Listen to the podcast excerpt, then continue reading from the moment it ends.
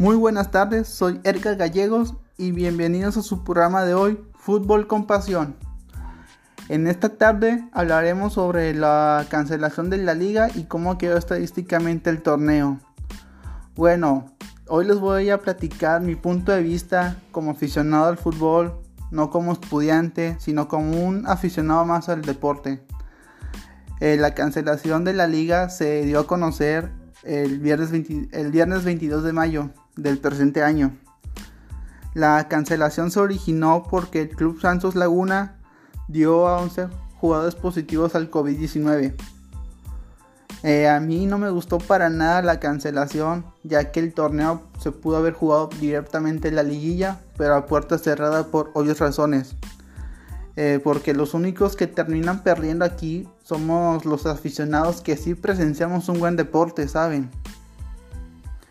Eh, pues el torneo pues lamentablemente se dio por cancelado. No, no hubo campeón, no hubo nada. Y como aficionado y yo como aficionado al fútbol pienso pienso lo mismo que varias personas, o sea, el que Club Santos un día antes de que la liga dictaminara la, la cancelación Casualmente dio 11 jugadores positivos al COVID, ya que Santos Laguna era uno de los, de los clubes que querían cancelar el torneo. Nomás hubo tres clubes que optaban por que se siguiera el torneo. Entre ellos eran Pumas, Juárez y Tigres. Los únicos. Los demás optaron por cancelarlo definitivamente. Fue un día pues, hecho lamentable al fútbol mexicano ya que fuera de eso pues, están pasando muchas cosas como vender al Morelia a Mazatlán y quitar el ascenso y el, y el descenso. Es una verdadera abominación que está haciendo la liga con sus clubes, con sus aficionados, que ya no ven más a lo deportivo, sino que ven más a lo mercado. La liguilla se pudo haber jugado sin ningún problema directamente, finalizando como quedó finalizada la jornada 10, se pudo haber jugado la, liguilla, pero pues así no fue. Los partidos debían jugarse a puerta cerrada, como ya se los había comentado, pero pero pues eso la Secretaría de Salud todavía no dio luz verde para eventos masivos.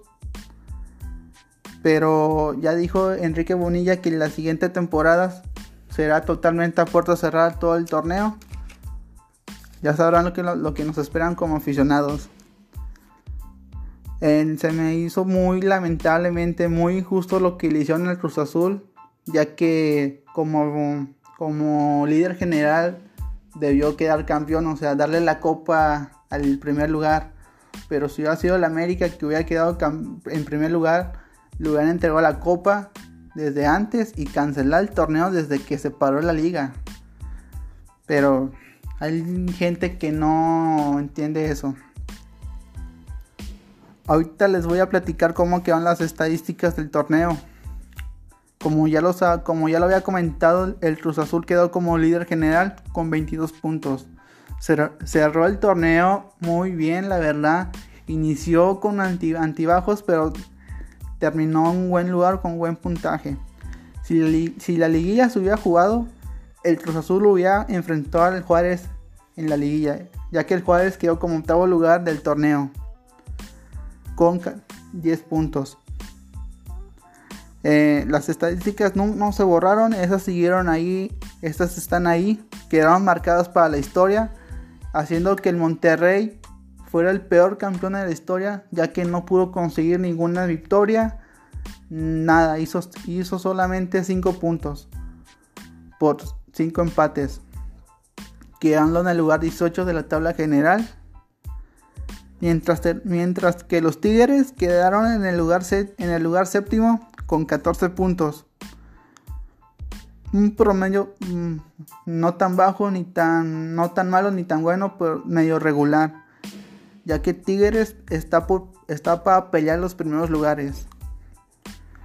El torneo terminó siendo el goleador Jonathan Rodríguez del Cruz Azul con 9 goles, solo, solo por uno de André Pierre Gignac, jugador de Tigres. La máquina celeste del Cruz Azul queda, quedó boca, abierto por lo que se vivió, mientras, mientras que el máximo asistidor del torneo fue Pablo Barrera, con, con cinco asistencias, jugador, el jugador de Pumas. Los Tigres marcaron la mejor entrada del torneo, ya que hubo un 100% de, aficionados al estadio en las 10 jornadas que se jugó. No hubo ni tan malas ni tan buenas. Mientras que Necaxa tuvo la peor entrada del torneo con un 50% del porcentaje. El juego limpio se lo llevaban los Tigres ya que nomás obtuvo 15 amarillas y ninguna roja.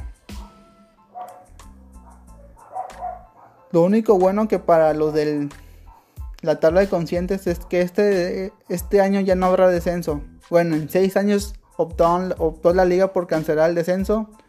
Fue una mala decisión, mala, malísima, ya que eso, eso está como que congelando la, la carrera futbolística de los chavos.